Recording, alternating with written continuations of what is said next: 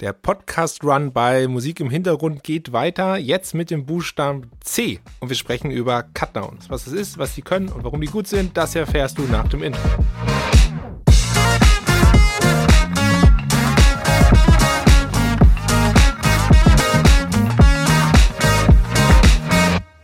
Ich habe es ja schon angekündigt, heute wird ein bisschen geschnippelt. Das C steht für Cutdowns im Library Music ABC drei Cs in ungefähr 40 Zeichen. Das ist eine Menge.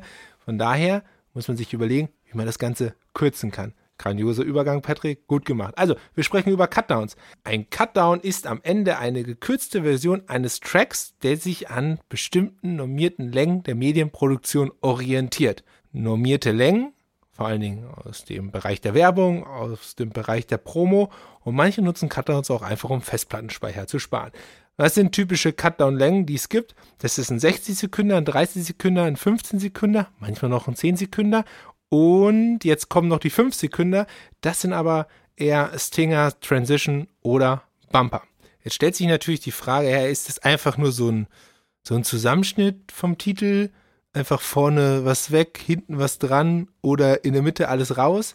Tatsächlich denke ich, und es sollte auch so sein, ist ein Cutdown immer auch ein eigenständiger Track, der die Kernelemente des Haupttracks aufnimmt, aber in den richtigen zeitlichen Kontext setzt.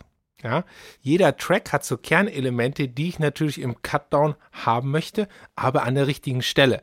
Nehmen wir zum Beispiel in 30 Sekunden. Ich habe eine wunderbar äh, Progressionsfläche, eine Steigerung im Main-Track. Die möchte ich zum Beispiel beim 30 Sekunden nicht in der Mitte haben, sondern am Ende und möchte, dass das Ganze auf einem Akzent endet. Jetzt kommt halt der Punkt. Zwar sind die Cutdowns auf den Bereich Werbung und Promo angepasst, aber es ist natürlich extrem schwierig, die Version eins zu eins in einem Spot zu nutzen. Es liegt allein daran, dass die Erzählweisen und die Dramaturgie von Spot zu Spot natürlich komplett unterschiedlich sind. Es ist natürlich dann vor allen Dingen der Fall, wenn ich die, das Schnittkonzept ohne Musik oder mit einer Musikvorlage entwickelt habe und nicht auf einen speziellen Cutdown eines Tracks.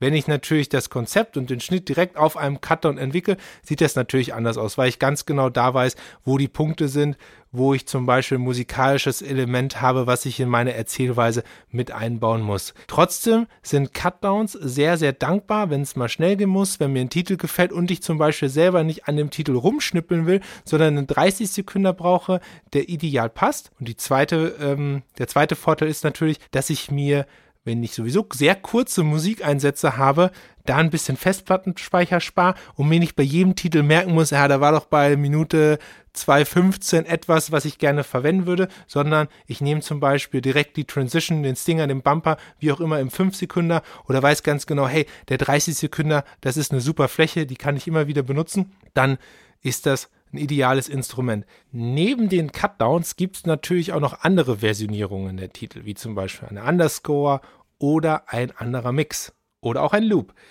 Da gehen wir dann an anderer Stelle in dem Library Music ABC drauf ein, denn die fangen alle nicht mit C an. Denn darum ging es hier, um den Buchstaben C mit den Cutdowns. Und morgen hören wir uns in diesem Podcast Run wieder mit dem Buchstaben D. Und da geht es erstmal viel um Definition. Nicht um die Definition meiner nicht vorhandenen krassen Bauchmuskeln, sondern um Library Music itself. Und bis dahin, keep ripping.